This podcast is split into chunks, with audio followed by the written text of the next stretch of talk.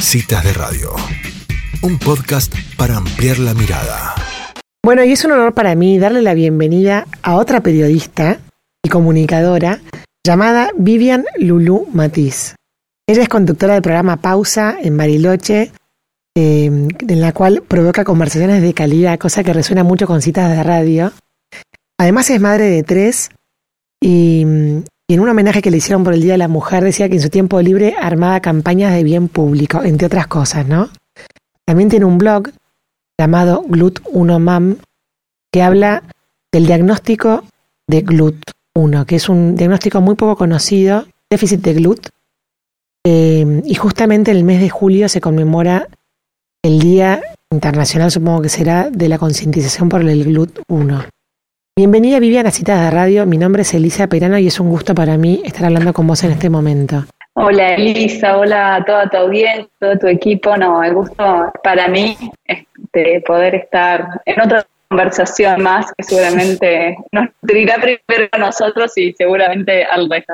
muchas gracias, saludos a todo Buenísimo, esta es una meta, una meta conversación porque es de periodista a periodista. Esta vez estás del otro lado del micrófono, Vivian, te toca responder las preguntas a vos. te digo, después de más de 20 años de profesión es raro, pero acá Bueno, Vivian, eh, ¿querés contarnos eh, por qué se te ocurrió escribir este blog de glut1mam.com, el cual eh, a todos invitamos a que lo, a que lo visiten? Sí, claro. Bueno, mira, yo como vos bien decías en la presentación, tengo tres hijos. El mayor de mis hijos, Tomás, tiene 17 años y hace 10 años más o menos le diagnosticaron una enfermedad que se llama déficit de GLUT1. Es una enfermedad, es un síndrome genético raro, como las miles y millones de enfermedades raras este, que hay en este planeta. Este síndrome perjudica el metabolismo del cerebro, o sea, básicamente para que la gente del otro lado lo entienda, eh, la glucosa que nosotros consumimos permanentemente, que sería nuestra principal fuente de energía para el cerebro. En el caso de Tomás y de todos los glúteos, no se transporta de manera apropiada al cerebro porque hay un déficit en la proteína GLUT1. Entonces, de alguna manera, el cerebro este, de Tommy no funciona, lo pone mucho como ejemplo en los autos que funcionan a nafta y diésel, por ejemplo. Bueno, el cerebro de Tommy no, funciona a nafta, que sería la glucosa, porque no le estaría llegando al cerebro. Entonces, en el caso del tratamiento del GLUT1, este, utilizamos la grasa como principal fuente de energía del cerebro.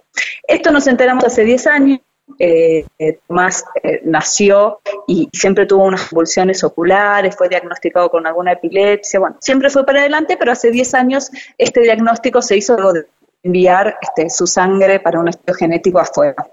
Y cuando nos enteramos de esto, en esta búsqueda, que primero muy importante para todos aquellos que vivimos con enfermedades sin saber un diagnóstico, eh, la verdad que fue un horizonte espectacular, porque uno sabe, cuando ve el horizonte y sabe hacia dónde va, es mucho más fácil eh, hacer el recorrido. Mm. Cuando nos enteramos de eso, tuvimos la oportunidad de viajar eh, y ver de un congreso en los estados de esta enfermedad. Y nos encontramos con un montón de familias que en distintas partes del planeta viven cosas similares eh, como las que uno vive en en, Bariloche, en la Patagonia.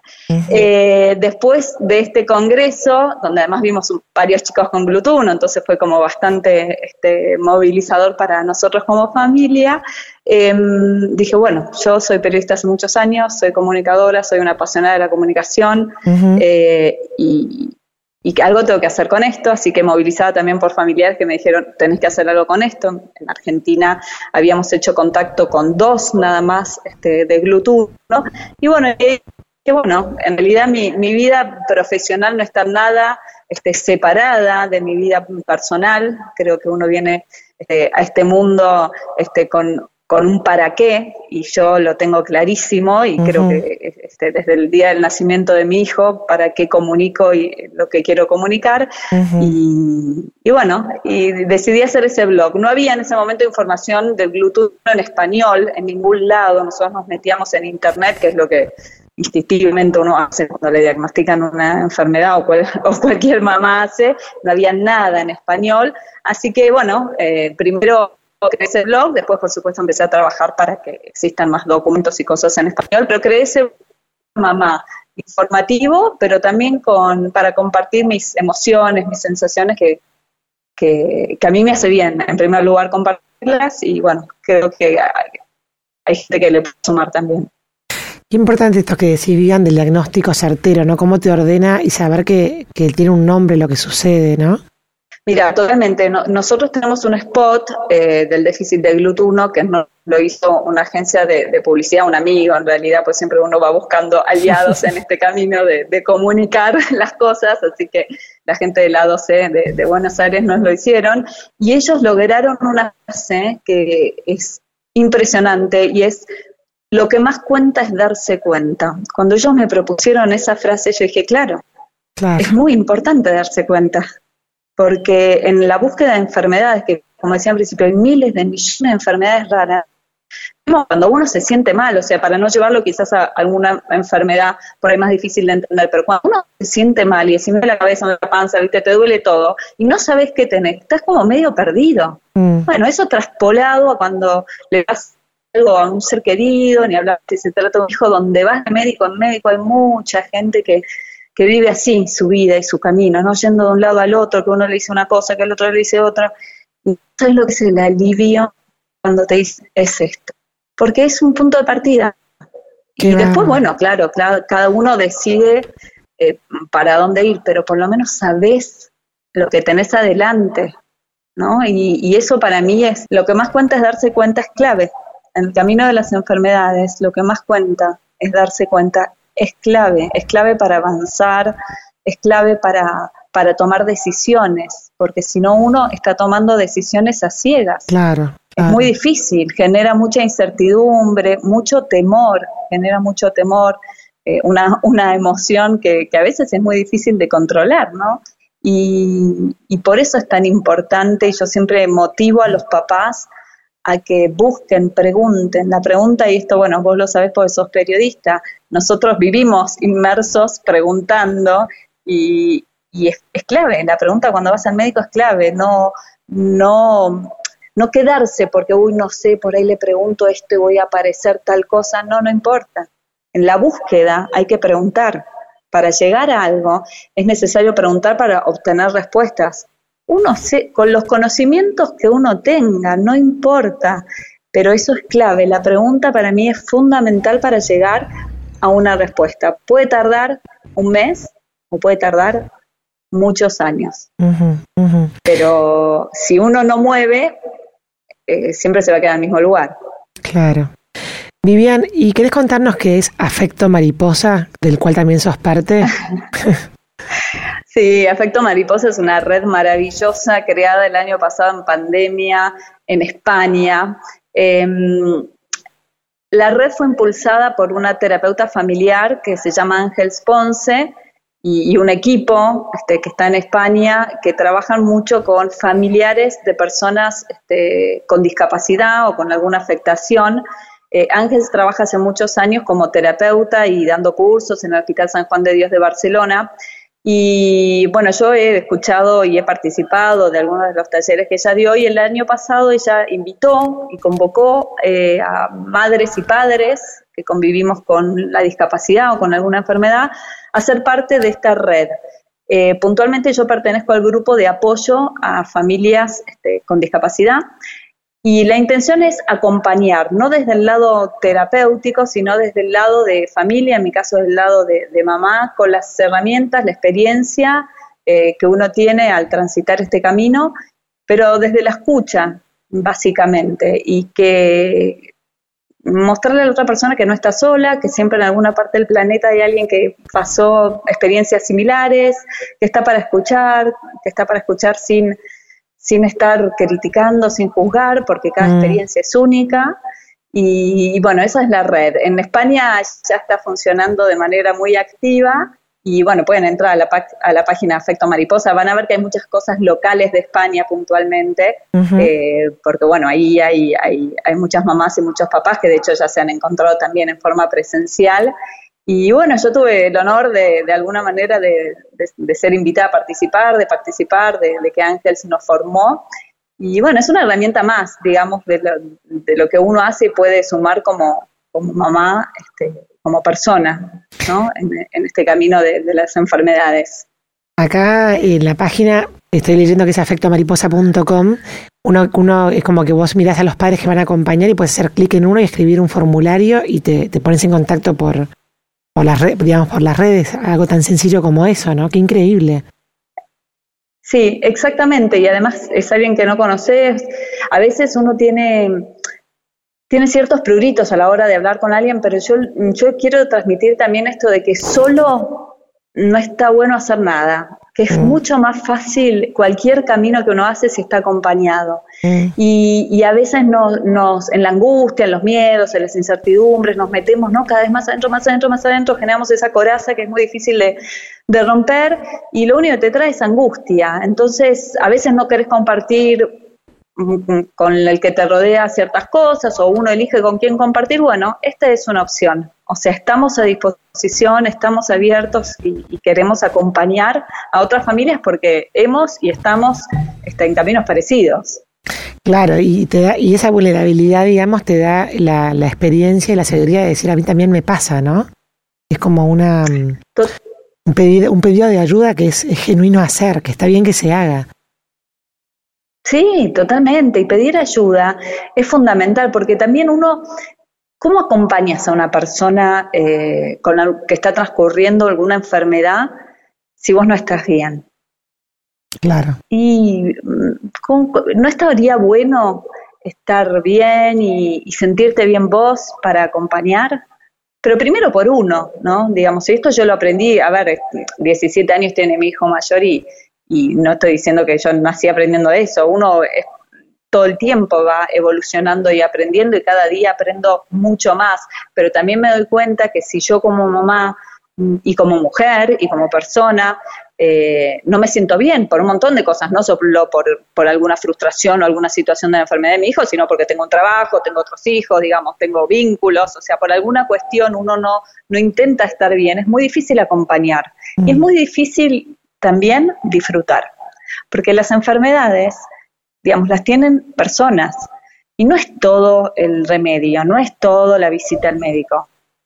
Claro. Entonces, disfrutar del vínculo de la persona, de, y ahora lo tengo que llevar al médico. Bueno, hay un montón de cosas que se generan en una sala de espera de estar leyendo algo con tu hijo, con tu hija o con quien sea que estés acompañando. Y son momentos. Y eso tampoco está bueno perdérselos. Está bueno ser consciente que estoy en este momento. Hoy me toca acompañar, me toca hacer, estoy acá, en este lugar del planeta, ahora, no sé, en una sala de espera, en, adentro de un hospital. A mí me ha pasado, estoy dentro de un hospital, bueno, ¿qué hago? ¿Qué hago de bueno con esto? Y disfruto de este vínculo, le doy la mano. A mí, mi, mi adolescente ya con mamá quiere saber poco, claramente. Pero el minuto que me, que me agarra la mano por algo, wow, es un minuto. Y eso mm. también está bueno. Mm. Qué lindo, qué lindo escucharte, Vivian, porque la verdad que, bueno, que hace bien, ¿no? Hace bien dejar estas redes y, celebro que esto haya surgido en pandemia. Son esas cosas buenas que por ahí la pandemia nos lleva a generar que después quizás quedan, ¿no?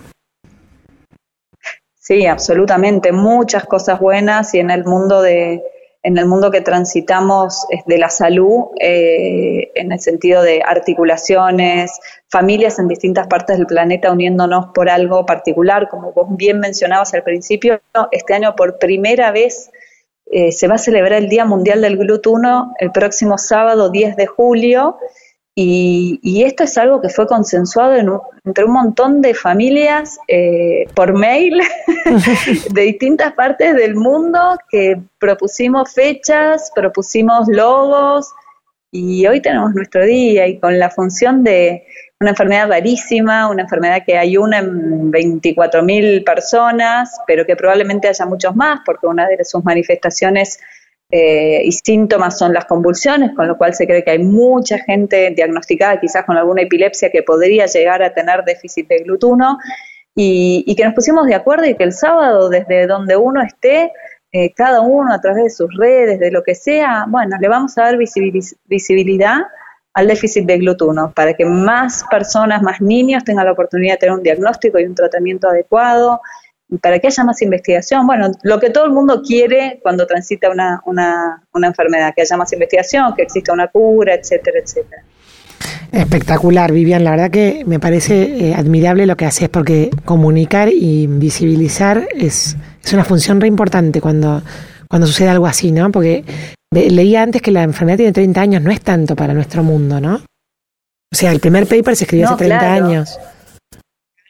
Exactamente, y de hecho la persona que publicó ese paper eh, existe, está vivito y coleando, eh, y es el doctor Darryl de Vivo, que está en el hospital de Columbia, en la ciudad de Nueva York, y, de hecho la enfermedad muchos la, llaman de alguna manera enfermedad de De Vivo en honor a esa publicación, y, y es una enfermedad exactamente con pocas publicaciones, si bien año tras año se logran más publicaciones, pero bueno, esto va a permitir también que más profesionales, más neurólogos, que son los que en principio diagnostican esta enfermedad, por lo menos les resuene en la cabeza a la hora de diagnosticar y, sepan de qué se habla. Hay muchas, este, María Elisa, hay muchas enfermedades raras, pero mm. bueno, si, si se logra que, que los médicos la tengan en la cabeza, como nos pasó a nosotros, que fue muy casual, estas cosas suceden también. El médico de Tomás, acá en Bariloche, leyendo una revista científica en un hospital de Barcelona, se le cruzó un artículo de glutuno y dijo, uy, esto podría tener Tomás. Y bueno, y esto tiene Tomás. Entonces, eso es lo que hacemos con la comunicación y también motivo a los papás, a las familias, a los abuelos que son tan importantes en nuestra vida, a los hermanos que son la gloria, eh, a los amigos eh, que hablen de las enfermedades, hay que hablar. Claro, no son tragedias, son con lo que convivimos. De esto hay que hablar porque se puede ayudar a mucha gente. Mm. Y hay que ponerles nombre y hay que, y hay que hablar con conocimiento también, ¿no? Esto, entonces, y hay que preguntar, no teman de preguntar. Yo siempre digo a los que me rodean, pregúntenme, ¿quieres saber algo de la enfermedad? Pregúntenme porque hay que desmitificar y con respeto y con amor se puede preguntar, che, ¿qué tiene tu hijo? Yo siempre celebro todos los papás y compañeros, bueno, mi hijo ya está grande, pero compañeros y papás de esos compañeros que han tenido a mi hijo que me se han acercado a preguntarme, ¿y, una ¿y podría venir acaso o va a convulsionar? Digo, hay que hablar. Y si no sabemos algo, hay que decir, no sé. Pero esto convivimos todos los días con enfermedades. Claro. Eh, Vivian, Son personas. Sí, ni que hablar. Vivian, y llevándote un poquito a tu, a tu, a tu rol de profesión de periodista, ¿querés contarnos, un, bueno, este es un programa de una vez por semana que haces una entrevista, digamos que se llama Pausa, que es una entrevista de profundidad con un entrevistado. ¿Querés contarnos un poquito de tu rutina de trabajo como para que nos, nos, dejes entrar en la trastienda de esa, de esa entrevista? ¿Cómo te preparás? ¿Cómo son tus horarios? ¿O cómo es el, el transcurrir de esa semana laboral? Sí, mira, eh, la pandemia, como vos dijiste, esto también nos modificó a todos porque de pasar de un estudio de radio, uno, eh, yo pasé a mi casa, ¿no? A grabar en mi casa, eh, haciendo callar a todo el mundo mientras grababa, buscar horarios, bueno, así que eso fue un poco raro, pero después fue fue muy lindo. Em, Pausa tiene muchos años, empezó como, como una entrevista de los domingos en un diario digital. El, concepto de Pausa tiene muchos años. y, y, fue básicamente con esta motivación de, generar eh, conversaciones que nos ayuden a pensar. Yo digo, bueno, eh, conversaciones de calidad, en este caso desde la Patagonia, de donde estoy yo. Pero puedes estar de acuerdo o no, pero lo importante es que algo te deje. Eh, ahora estamos eh, ya en poquitos días por, por hacer un pausa eh, reloading de nuevo, con nueva gráfica y todo. Y, mi rutina básicamente es pensar quién primero a mí me suma algo por su historia. lo hice durante mucho tiempo con gente y personajes de Bariloche y ya hace dos años que dije, bueno, quiero ir un poquito más, quiero extenderme un poquito más y, y siempre igual busco alguna conexión con gente que le guste de alguna manera la Patagonia, porque bueno, es el lugar que, que yo elegí este, hace 20 años para vivir. Y quien me aporta y desde siempre fui productora y me encanta hacer mis, producciones y, leo y voy buscando autores, voy buscando gente, puede ser famosos, no famosos, y creo que todo el mundo tiene algo para contar y para aportarnos, con lo cual en mis pausas hay gente de distintos rubros eh, y de distintos lugares del planeta. Mm. Y a mí me encanta conocerlos y saber que algo, algo me van a aportar seguro en mi vida. Entonces, mm, no pienso tanto primero en el oyente, sino pienso en mí.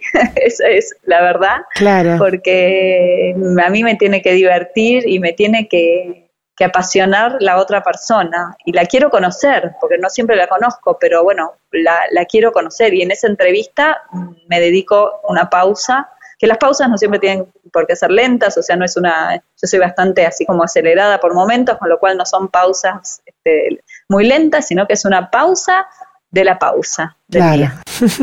está muy bien, está muy bien.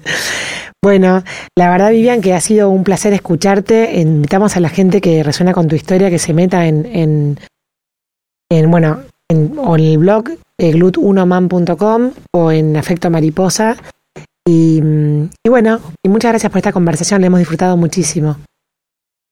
No, por favor, muchas gracias a ustedes.